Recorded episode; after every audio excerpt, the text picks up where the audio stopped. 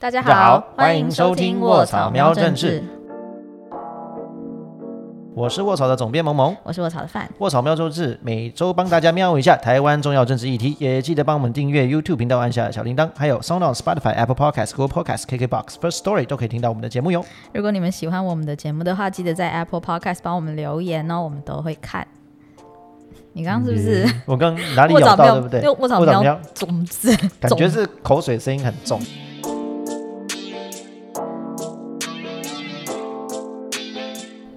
好，就在我们录音的同时，其实有一个蛮重要的世界政治新闻正在进行中，哦，对啊，就是美国大选。对，哎，节目播出的时候会不会已经有结果？哎、可是应该没那么快吧？就是听大家讲说一定会拖啊。对，还有通讯投票什么几个关键州，其其实我们录音一出去，哎、就有结果了。对，这边录完就有结果，没关系。总之我们在录音的当下还不知道结果，不敢评论，很恐对，怖。本来想说美国大选是不是又在做一集，因为感觉我们这个时间点讲什么都不会有人想要听。对啊，不然我们录两个版本，嗯一个是川普上，一个是拜登上，然后我们就看结果发，别人说啊超准的，你说跟小小编一样，然后做一个对，拜登版然后跟一个川普版。对对，我也这个可以跟大家分享一下，我们这种这种像这种新闻，我们都必须做两套稿，嗯，都先写好，然后看到时候谁上。哦，赶快马上发出去，变成哇，好快！没有，我们两套都做好，也不是我们先，也不是我们猜很准，没有，是两套都要先做。我我印象很深刻，我之前有一个前辈，就是四年前的，哎，是四年前美国大选，嗯然后他也是他信誓旦旦觉得希拉蕊会赢，哦然后要透露他的姓氏，没有没有，我是说他就做超美，然后川普就乱做一通，因为他是那种杂那个报纸的美编，哦然后他就他也做两个版，对，他就做两个版啊。他他本来内心想说啊，川普啊，随便弄就好了，反正也不会上。结果那个结果出来，哦，超傻眼。然后他觉得他做超难看哦。他来得及改吗？来不及。来不及那我回去找我看那天的报纸，就知道是谁哪一个然。后最好笑的就是因为上了嘛，就过没几天，因为我印象很深刻，四年前，然后他自己在他的脸书上面就 PO 了，就是希拉蕊版本，哦，因为他觉得做超美这样之类的，他说不乏可惜。自己留言说怎么想都没有想到川普上了。对，真的，所以真的哦，这你知道媒体从业人员，你以为发那张图好像很厉害很辛苦，没有，我跟你讲，他的背后的辛苦人是 double 的，两个都要做。对啊，对但这次因为真的是两两边的啊太竞争了，我们也没有办法很具体的说啊谁一定会上或者谁不会上。嗯据说是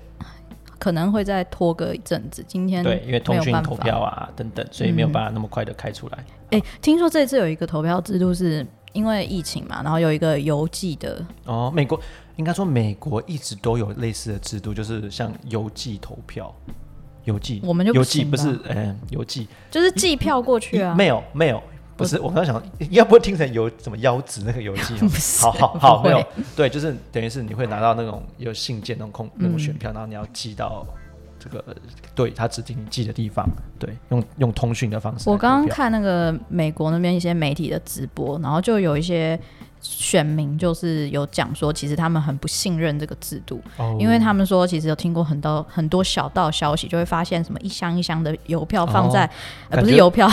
票放在什么垃圾桶上面，哦就是根本没有被算进去。对感觉就很像川普推文会发生的事情，然后就会被他的推拦截对对，然后川普的推特就会被推推特给 ban 掉。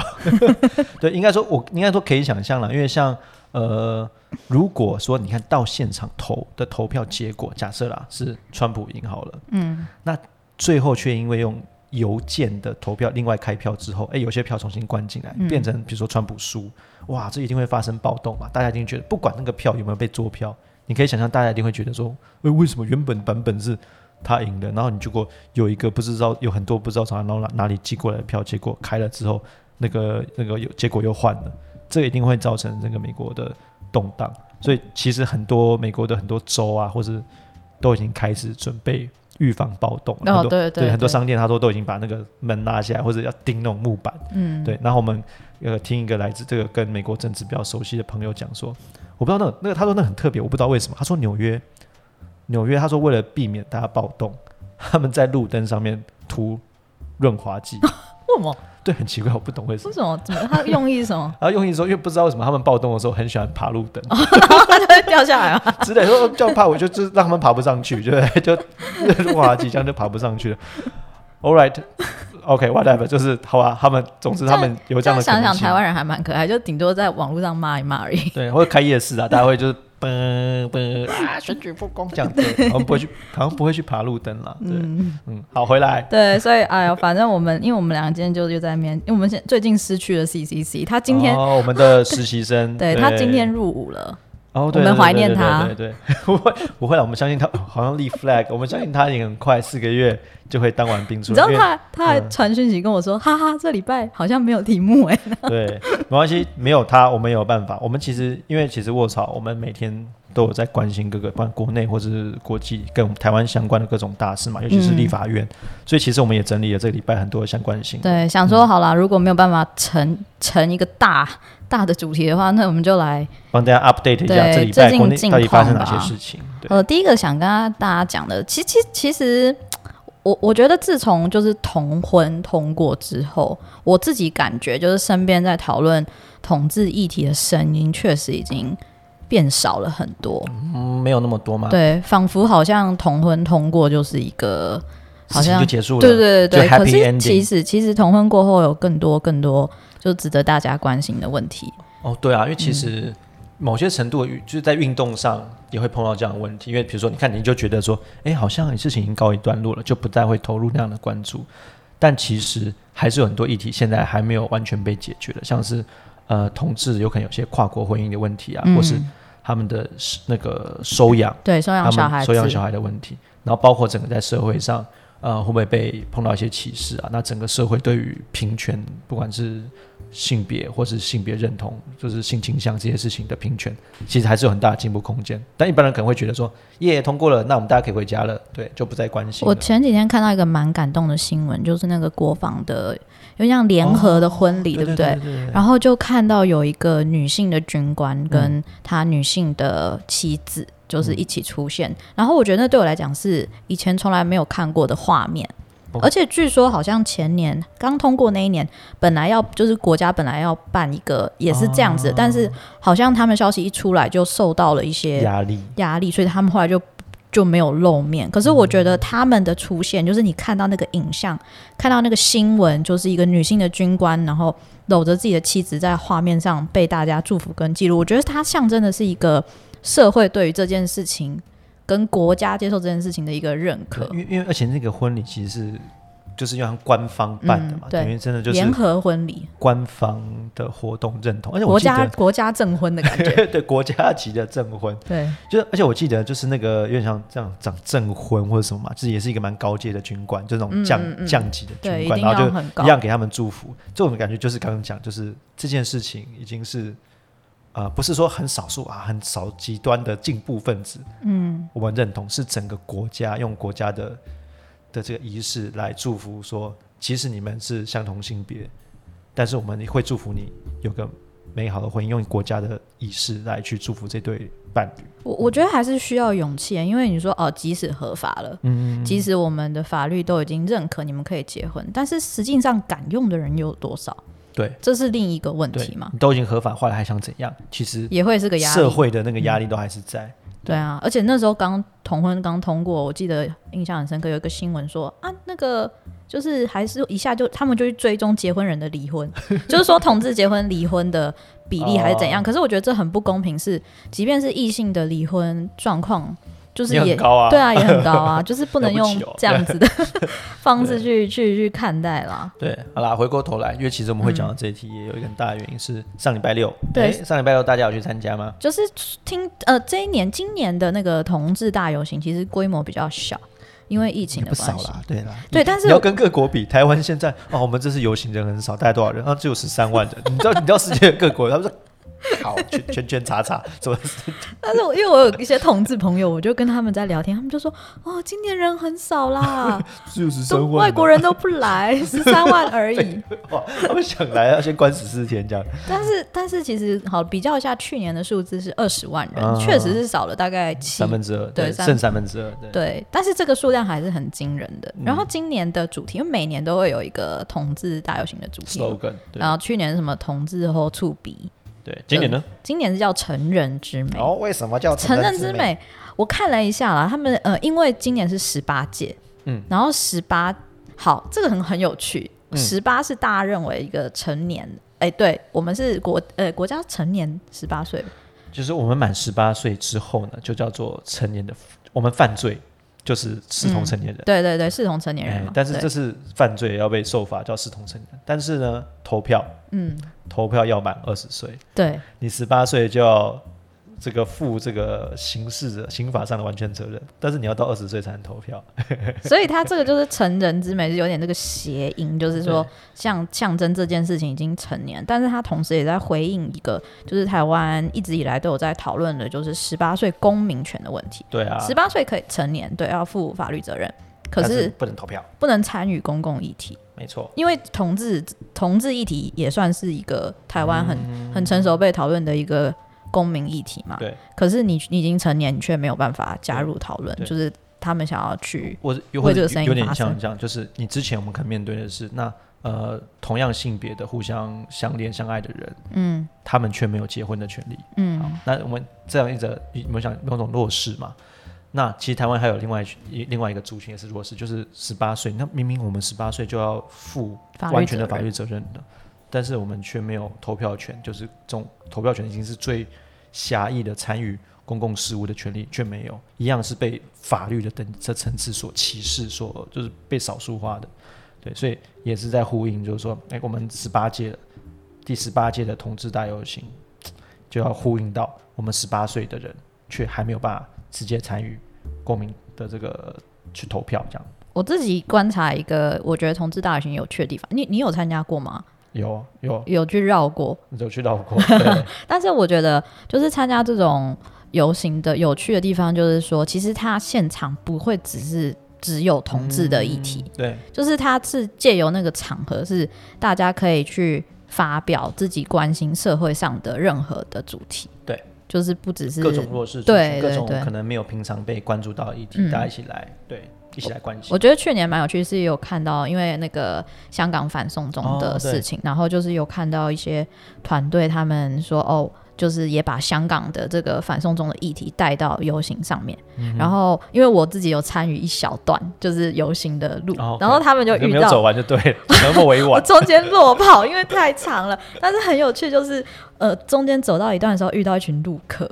嗯，很很酷哦，就是、诶哦，对，因为去年观光客在哦，大家很怀念，对不对？所谓的陆客，来自中国的游客，呃，好久没见到他们了。对，很好笑。就我们就遇到一群陆客，然后结果就是那个带头的人就大喊，就是说什么香港支持，哦就是台湾人支持反送中，然光后复香港，对对对对，然后我就看到那群陆客，他们反应如何？他们我们遇到的第一群人是很尴尬，哦，的离啊不要开为难他们，不要为然难他们。后有另外就是比较零碎的个个体户，就是有出来就是也画啊虾真。的假的？但是他们画虾不是对骂，就是有点像是什么、呃中共万岁、中华民国万岁，就是呃不是中国万岁那种那种感觉，就是 对，，OK，也没有真的嗯那个暴力相向，对大家没有没有就是互喊没有。我我觉得这就是游行，就是应该说同志大游行可爱的地方，嗯就是确实、啊，反正你知道他也不是我们在地人，所以他也不敢，他应该打不赢吧？OK，几面对几十万人这样子，然后来呀来呀，试对。对对对，可是我觉得又是一，就是那个那个我我在场，然后我觉得是一个你可以表达你不同的声音。其实我们也尊重你你的那个立场，嗯，对，即便我们不认同，可是我觉得可以这样子去互动是蛮有，趣的。也是让他还享受一下。哎呦，你看台湾的社会氛围是，你看我们是可以这样喊的哦。对哎对对很不会被抓你回家可以吗？你喊喊看啊。他可能下次又来不了台湾。对对所以其实这个又连到一个，就是其实像今年又有另外一个事情是，国民党的青年团，嗯啊、他们其实有组队来参加同志大游行，嗯，结果他们当然当然来参加，但就是前后有很多的这个这个波折，但他们来台来参加之后，哎，结果还是被很多的这个这个同志朋友或是倡议这个议题的朋友酸哦，被酸爆。他们酸的点是，对，我觉得这期要大家回顾一下。我觉得其实当然也不能说是这些国民党青年团这些人的错，但是因为其实在整个同志运动的推动以来，国民党往往其实都是站在 against，嗯，站在反对同志比较多数人啊，推动你你也不能说全部嘛。对，那而且就而且像呃像国民党青年团嘛，他们这次、这个他们说要参加的消息一出来的时候，其实一开始还有还有新闻是比较正面，但是讲说哇他们这个这个什么主席好像也也同意啊，然后让青年团代表国民党去参加，有这样的一个感觉。是吗？对，但是最后发现，因为这个新闻这样有种这种感觉传出去之后，他们自己党内就爆了，哦，就说搞什么东西，不太好。哇这个当这个搞什么，竟然让这个同志什么这个什么国家都要灭亡了，类似这种很奇多奇怪的言论，所以他们就说了说啊没有啦，就是刚好啦，他们说他们要去参加，但是这不代表党中央的意思，要切割，对，要做一定程度的切割。所以其实国民党本身就其实到现在，他们对这个议题还是倾向就是要拉开距离，他们 against 反对这件事情的。但我觉得那是因为他们的票仓的问题，对，就是他们可能大多数选民嗯还是以反同的人士为主。对，他们的支持者相对的都是对这件事情持反对态度的，嗯所以他们要要持续去照顾这群选民的话，就是会一样会反对这样的议题。而且其实在这个运动推动以来，像呃几次，像二零呃二零一三一四年开始，大家开始逐渐的在体制内要去立法，要推动这件事过关嘛。那其实，在立法院推动的这些一这些法案的立委，都不是国民党的立委，那都是当时的在野党，比如说民进党或者是其他的政党，或者是到有呃民进党过半之后，那国民党不管在执政或在野，基本上都是忠实的扮演反对同志婚姻的力量。那可能的话有少数几个立委支持啊，但是我相信大家可能对一些立委，国民党立委在那个立法院里面的发言都非常有印象，就是讲出一些很夸张对于同志那种歧视的话。但你也讲过啊，其实明代它代表是民意的声音，如果他代表那一群人的声音，他没有在他那个时机点上去表达出来的话，他他下次他就选不上了、对，所以其实我觉得这种东西是政治人物的一个选择。嗯，某些程度，其实大家呃，二零一八年年底的时候，不是那个所谓的那个同婚各种婚姻平权的公投嘛？嗯那某些程度对于这个支持同婚的这一派算是一个挫败，因为反同方，所以反同方的那个公投大胜。那即使二零一八年底有这样的一个选举结果，在二零一九年的时候，那这个因为有之前有大法官的事件嘛，二零一九年民进党政府还是决定用那个视线的一个专法，嗯，然后去通过让同性婚姻合法化。那这种东西就是一种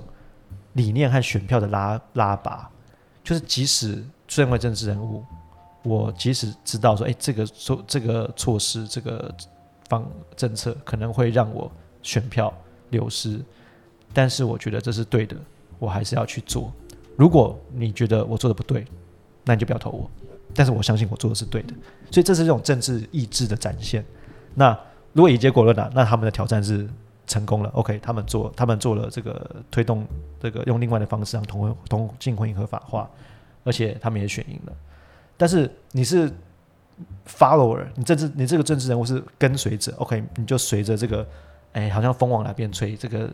民意往哪边吹，我就往那边摆。还是你是一个 leader，你是领导民意，说，我告诉我的选民说，我觉得这样做是对的，那请大家相信我，跟着我走。这就是一个选择的差别啦。所以你说国民党他们现在某些程度就是被绑架，因为他们的支持者就是某个倾向，但他这样只是把自己就越缩越缩越小，嗯，对，然后你也没有办法去领导你的支持者，开创另外的可能，你也不会有新的拓展，因为没有啊，你就死守你的让支持者嘛，对，所以就是这也可以看到这些为什么这些政就是政党的版图会这样的改变，不断的变化，国民党、对被骂，活该，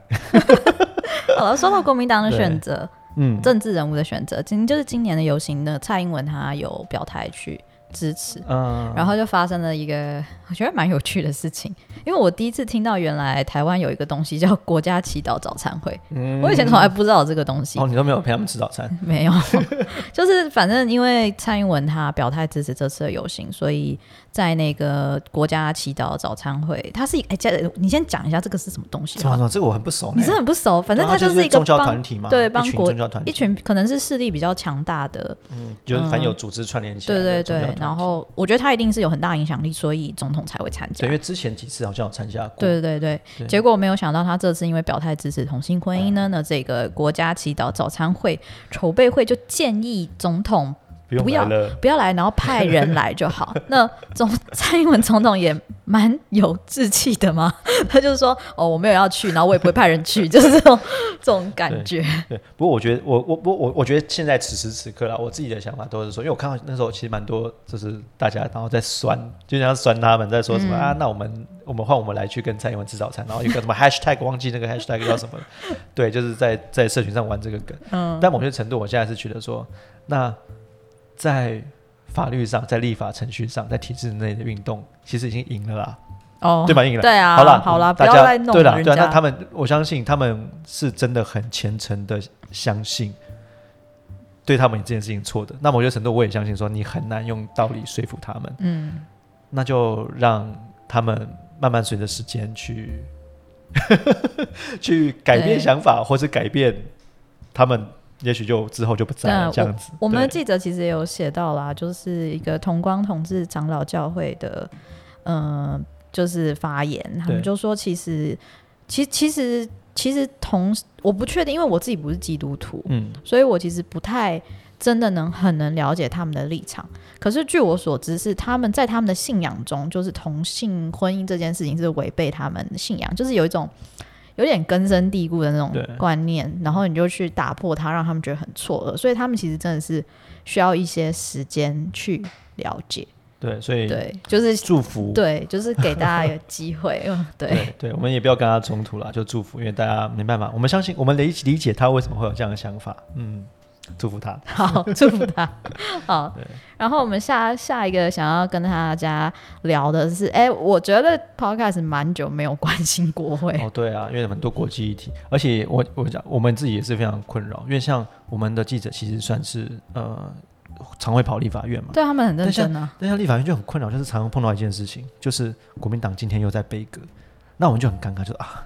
就抬那只道具猪出来，哎，他们那个猪放整 CP 天值很高哎。对，放好久了，说哦，这个用好多次，但是就没有戏啊，就是那事情就没有进展，那那个会议也骂开，有啊，现在有人形立牌啊。那也弄好几次了，那那个你拍了久也会腻啊，就想说怎么办？怎么办？今天立法院又没有没有事情发生，又没有戏了，那我们自己也会觉得啊，这样很无趣，这样很难对我们的读者交代。那你先你先讲一下，说不定有读者就是最近关心美国大对选没 follow 到国内的事情。立法院他呃需行政院长其实需要立法院开议之后需要来立法院做做报告，就是嗯哇我要跟大家报告说我接下来这一年要做什么事情这样子。那但是呢，这个行政院长的报告呢，不断的被国民党背革，就是不让他不让苏贞昌院长上台报告，然后接受这个质询。但我们自己觉得很奇怪，就是因为其实质询那种场合哦，其实是立委、立法院表现最好的机会，在野党立委表现最好的机会，因为行政院长要站在那边给你问，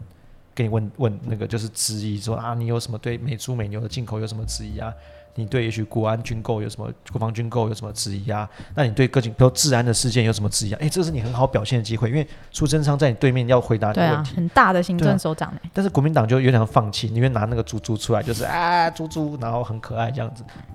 就是不懂。然后这样他不是放弃自己的咨询机会嘛？然后你这样也不会有镁光灯焦点，为什么？因为你每个礼拜都一样的戏嘛，就那只猪嘛，一开始觉得很可爱，现在看有有点 有点腻了。对，所以就是他等于在浪费自己的机会，监督政府的机会，而且连带的让其他的立委也没办法咨询。因为虽然说呃，像多数党是民进党，但但民进党立委有些咨询这个这个监督执政党这个行政部门的措施，有时候也是只监督的很到位啊，或是像国其他时代力量啊、民众党，或是其他无党籍的立委，他们也需要也想要监督他们自己想要监督的事情啊。但因为国民党这样一搞，嗯，那大家就不用玩了，那谁最高兴？那其实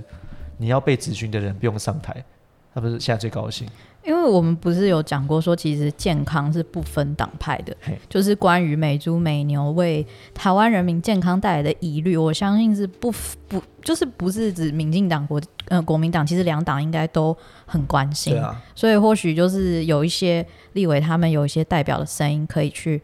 去监督政府，其实也没什么不好，对。嗯。对，但是就是国民党这招这样玩下去就就就玩砸了，而且这样就会，我觉得这样另外一个麻烦的点就是，他把一个可以很，他不是就是进口和不进口两层而已，他可能有很多的方式可以让让我们就算进口之后，那可以有些把关，那有些什么标章的设计，让这件事情变成是可以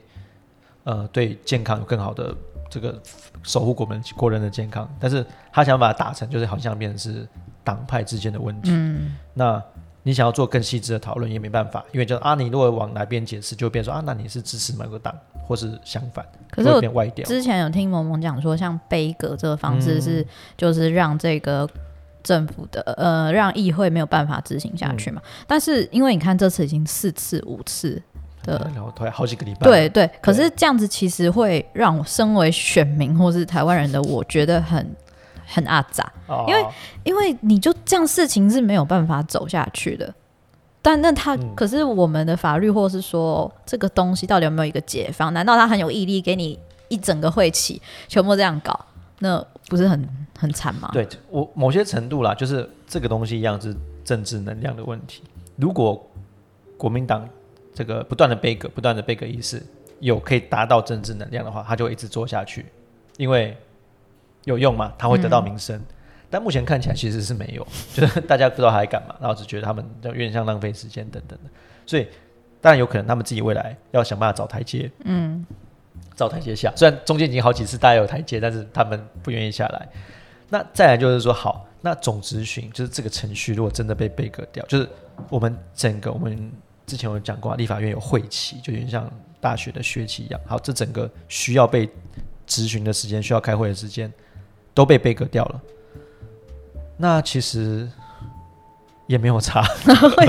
就只是说浪费大家监督议会的监监督行超级政部浪费国家资源、欸。对，那就是让他混过，让他们混过去这样。但是这样一样回到那受损的是谁？那受损是我们呢、啊。对国民都受损，那你要找谁算账？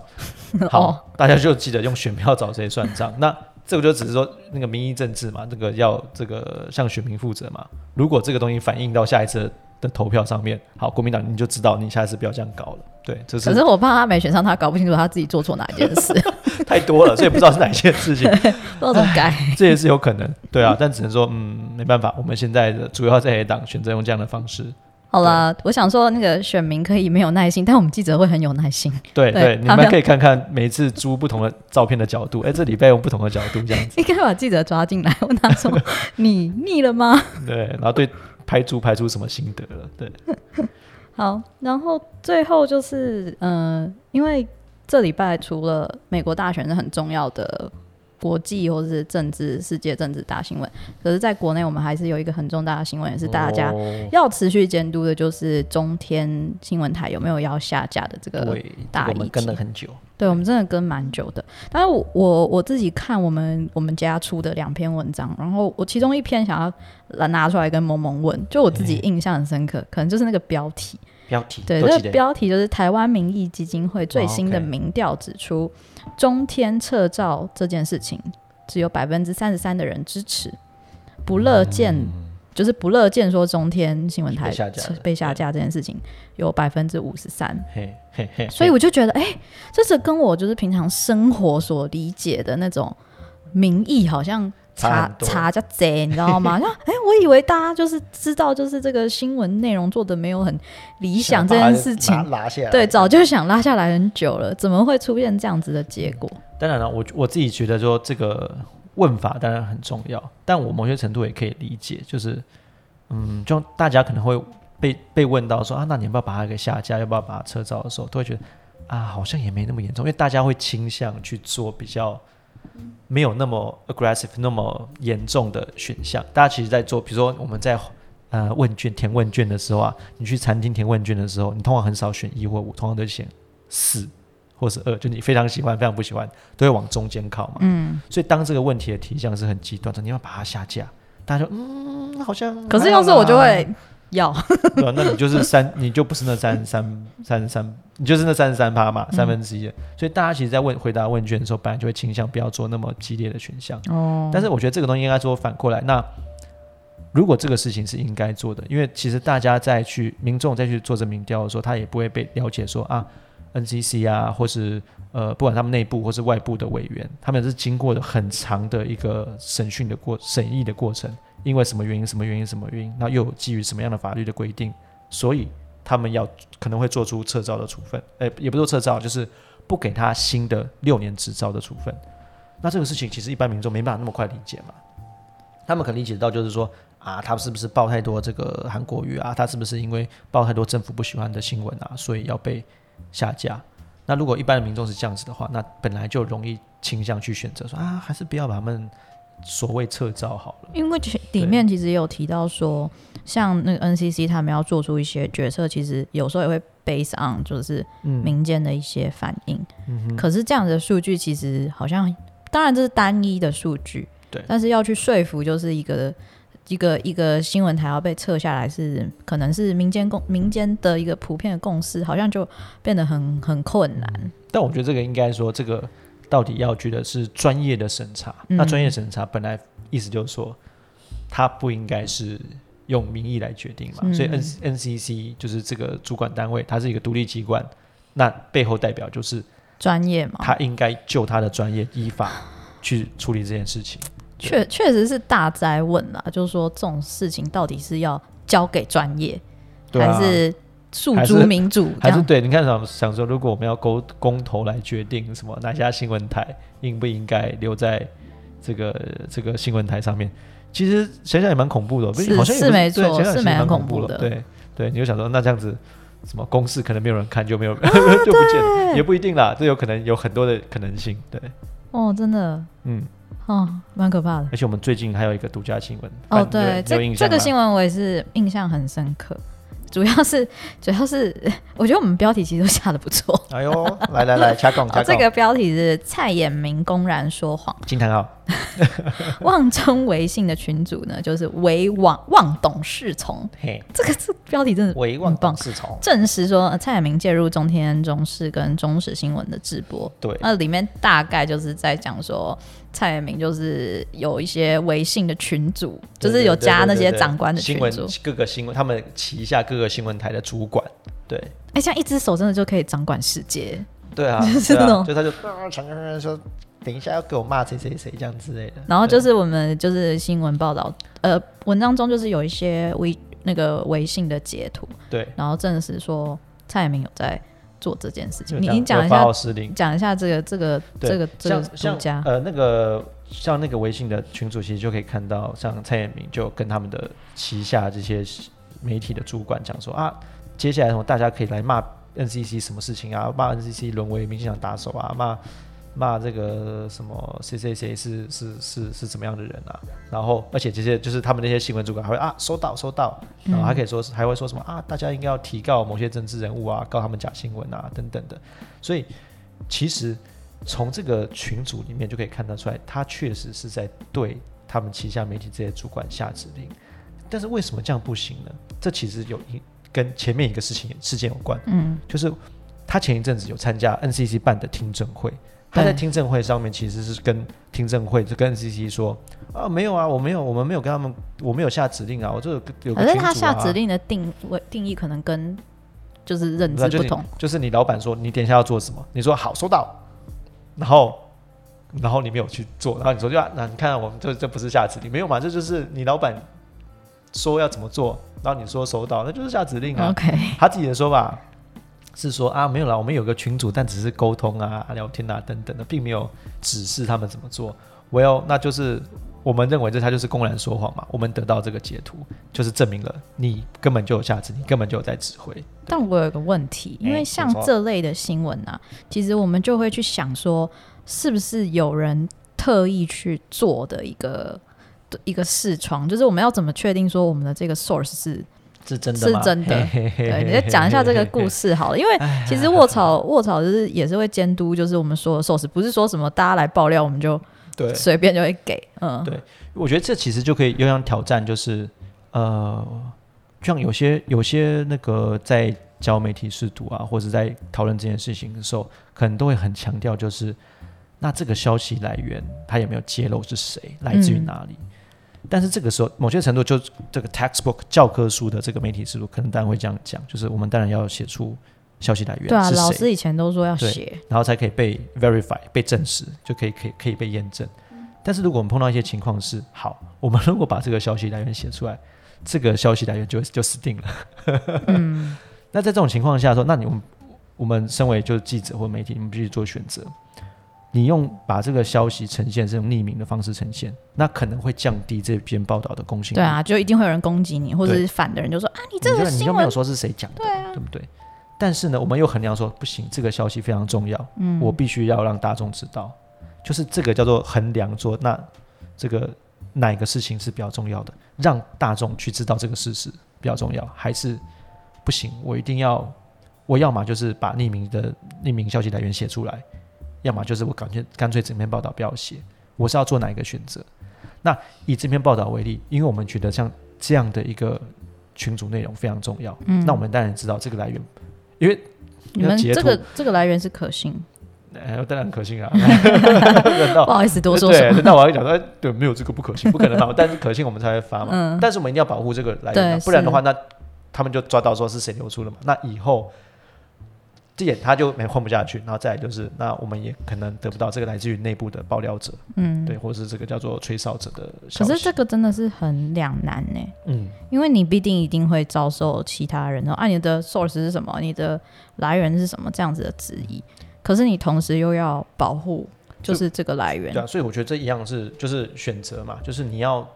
衡量，就每个，所以所以大家好像说啊，有些媒体有没有立场啊？我觉得这个时候就是展现立场的时候，我们当然对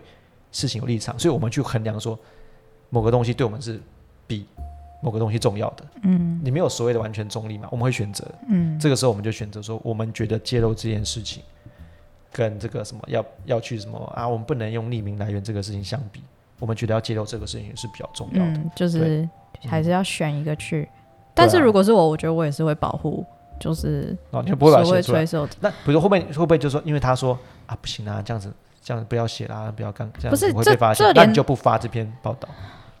其实就算其实这个就算他没有跟我讲说不能不能写他的名字，你觉得怪怪的？我还是会自己帮他匿名，因为我觉得他牵扯的东西有点太太杂了，你知道吗？因为你你很难想象那边的势力范围，嗯你面对的那个敌人，可是我这样就很挑战你说，哎、你这个连来源都没写，你是不是假新闻？你是不是那个什么群主截图你自己做的？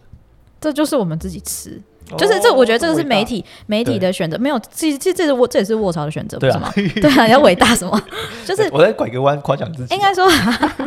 应该说好，这个新闻出去了，然后当然我们会一定会收到一些说你这是假新闻的消息。那我觉得是不是假新闻，大家可以来验证。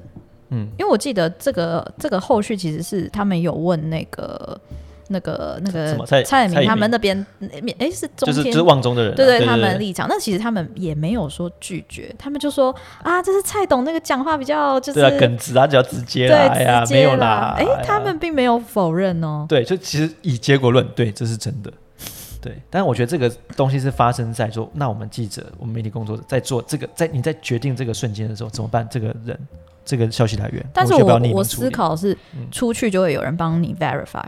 哦，就是你先出去，他会帮你 verify，就是当然是前提是你自己已经很确定这个是一个事实。那出去一定会有攻击你的声音，可是也会有一些声音是会帮你。就让子弹在外面飞一回。对，等一下，对等一下，对，虽然以这次这就像比如说我们，所以我觉得大家在看那些新闻的时候，当然如果有匿名消息来源的时候，当然你就要重新去思考一下，哎，那你该不该相信这篇报道的内容？因为它就有可能是放话或什么什么的。但我觉得以匿名的定义来讲，不是说连记者本人都是匿名的得到这个消息，你懂我意思吗？嗯，就是说会有人知道这个是谁。对对对对对，就是说，呃就是说，哦，就算记者不知道，总编辑起码要知道是谁你。看你说谁？我妈。但我的意思是说，对我来讲是，哦，我听到这个是匿名消息，嗯然后有人跟我讲说这个是匿名的，但是怎样怎样，我觉得不行。对对对我起码 off the record 我要知道是谁，但我可以帮你匿名，对我可以帮你匿名。对，就我们不知道，不然我们会怕这样以后之后，大家会产生什么丢成匿名的检举信，然后我们去揭发说没有没有那么简单，我们也会常常收到一些奇怪的信，然后说什么谁怎样谁怎样，嗯，我们也会经过一定程度的验证，我们也去追，我们才有可能会把它写出来，不是说来一函照登这样子，对，没那么简单，我们哎也是经过验证的。那这样子，这个状况到底也是跟贝格一样要继续演吗？就是有一个明确的结束或者一个答案的时间？我觉得这个其实也是也是我们前两天有篇报道，那其实我们自己的读者网友也在下面有讨论啊，这也是有一个匿名说，这个也很尴尬，就是、嗯呃现在的争论就是像到底要因为之前有开过听证会嘛，就是嗯 NCC 开听证会，然后有这个望中望中的解释啊，有这些学者专家叫做鉴定人去有点像去去询问旺中说，哎，那你们这样子有没有什么问题等等的，这样一个有点像辩论。那前前两天是像呃时代力量，但他们也是也是在监督中天，希望他们这个不能够轻易换照了。但他们提到就是说，希望中天能够正式再帮再开一次中天的换照听证会。那那时候我们就因为我们有我们听到这个消息，但是我们有去问一些相关的传播学者啊，还有说他们跟我们讲的答案是说，如果要再办听证会的话，可能会拖延到程序。嗯那拖延程序的结果就是会让中天帮助中天能够拿到续拿到执照。哦，对，那这有点像是现现在的一个辩论重点，就是那我们到底该不该？这我我我可以理解这种，比如说时代力量的的想法，就是我们必须把程序跑得很完备，这样子我们就百分之百的理由让中天不再拿新的照。嗯但是某些另外一方的说法就很像是说，好，我们现在见好就收，我们现在的态势已经是大概我们要的证据都有了，那我们就赶快做出一个决定，不让中天换照，就不要夜长梦多，不然你再开新的会，然后这又会你开了一个会就说啊，那这个会议程序准备又不够，那我们要再开下一次会，就拖着拖着拖着，那可能就会不断的延续下去，就永远没办法做出决定。所以这样是个选择。那这个很有趣的是，我们这篇新闻啊，昨昨天前天发的时候，因为这位传播学者一样，我们没有写出他的名字，那一样我们有被网友挑战，就说啊，这个没有写名字，知道是有问题或者什么之类的。那我觉得我们也必须接受啊，因为我们当然也问的，我们真的也去问了，那 他也真的跟我们讲这样的他的意见，但是他也担心说他的名字呈现出来，不管是旺中可能的集团会对这个学者有意见，因为之前也出现过了，有人反旺中的学者就被旺中的所有旗下媒体攻击。那或者是说，诶，他也怕说这样子讲，那会被认为说啊，我在故意去挑战时代力量的说法，那他也不想要这样的困扰。那这就是一样是记者，我们要帮他评估，我们作为媒体帮评估说好，那我们自己觉得说你的意见非常重要，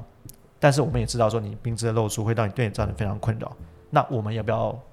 发？我们要不要写你的意见？那当然，因为我们觉得这件事情非常重要，还是把他意见给写出来。就我们昨天的报道，对，也是引起一些讨论，这样，对，你说我们的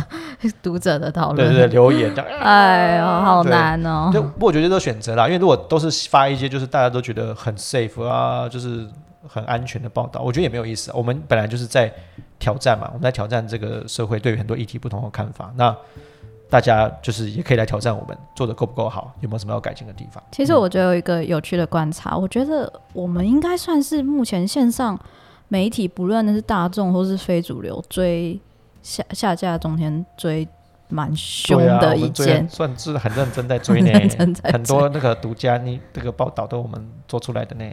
那为什么？为什么我其实我自己看那个电视新闻，有没有发现其实电视新闻很少在讲中天的事情？对，因为这个我觉得其实大家知道电视新闻的结构算是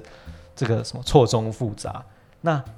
诶，我觉得大家其实可以想象，电当然必须说像蔡衍明这个所谓望董，他其实跟很多这个电视台老板的关系也都蛮好的。嗯，那再来，其实电视台他们有一些很呃，大家可以把电视台每个频道那个那个台想象成是一个商品。嗯但是那个频道的位置，比如说四十九台到五十六台是新闻台嘛，嗯那个是货品的那个置物架，有点像便利商店的那个柜子。好，所以你一个新闻台，你一个节目要做节目，你看做的很辛苦，你要租场地，你要有来宾，你要主持，你要找了一堆人，花了很多钱做节目。好，那那个商店不把你上架，你这些钱等于都白花了。标蓝，所以其实真的在决定很多这个新闻台之间的势力影响的是叫做系统业者。嗯就是我要不要把你这个节目放到我的架上？我把你放到四十九台，我把你放到五十台，把你放到五十一台，或者我把你放到是两百多台。是那个是电视新闻的，或者是电视的生杀大权。对对对，就我不把你放上去，哇，你的节目做的再优质没有用，没有人看到。然后你没有在上面的话，你也没办法去分什么广告费啊等等，你没办法谈嘛。你没有收视的话，所以很多系统台的业者，他们其实同时自己也会有新闻台。嗯，就他同时有做商品，就有点像 Seven 和全家都有自己的商品。哎、可是这样很很不公平哎、那我当然是上我自己家的啊。对，所以就是会有这些彼此会有些这样竞争关系，所以很多大的系统台业者他们有自己的频道，那他们自己有时候也会交叉持股，或是彼此会有一些很好的关系，要维持一定的恐怖平衡嘛，你不上我的，我也不上你的，嗯。所以他们都会有一些恐怖平衡在，所以彼此电视台业者有时候他们在做这些新闻的时候会互相给面子啊，啊，哎、对对对，那互相或是或是旺董，其实平常这个听说也是交友广阔，跟大家都关系蛮好的。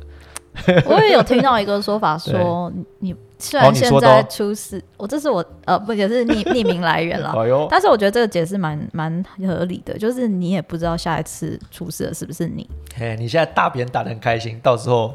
别人反过来也来打你。嗯，对，就是有点说、嗯哦，好啦，我我也没有说攻击你，但我就是不低，调处理。对对。低调处理，对，所以确实就是你可以注意到，有些新闻某些媒体真的不太敢报，或是淡淡的报，嗯没有去强调。对，所以大家要关心这个旺中会不会下架，中天会不会下架，一定要锁定卧槽。对，看电视可能没办法看那么多。对，看电视有中天自己报很多，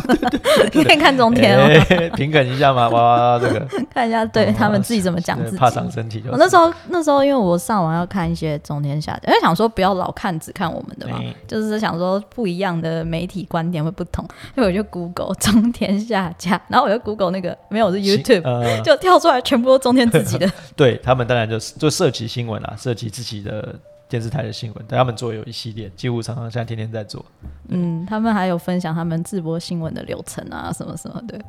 就大家祝福祝福他们，好啦，不要再帮他打广告对，但我觉得看我们打广告蛮。有趣的。嗯，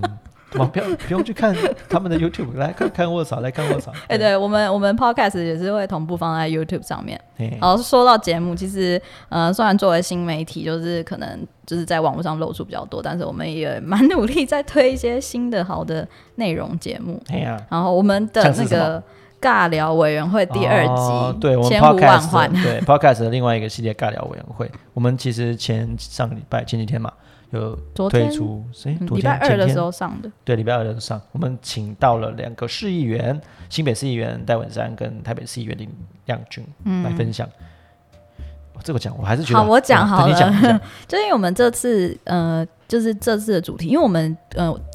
呃，我要怎么讲啊？然后给我一点时间啊！不不不不，啊，刚好 尬聊，对不起，一下挂掉。就是尬聊委员会的那个主题，就是希望可以分享一些，就是可能政治圈啊，或者是说呃，在政治工作者的一些内幕跟想法。嗯，然后就是秉持着这个精神，然后加上主持人讲话有点尴尬，哎、哦，不是不是那个很尴尬，哎，就尴尬，好，就尴尬那个，你们你们去听就知道尴尬是谁了。然后就是用这个精神去找，然后这次就是蛮有趣的，就是他那时候就提案，就说，哎，他想要讲讲看女性参政，啊，因为其实从嗯、呃这这几年就会看到在政坛上面有出现了一些女性的力量，嗯。呃，女性的声音跟跟发言，然后但是在他们在参加的过程中，其实也遇到了很多的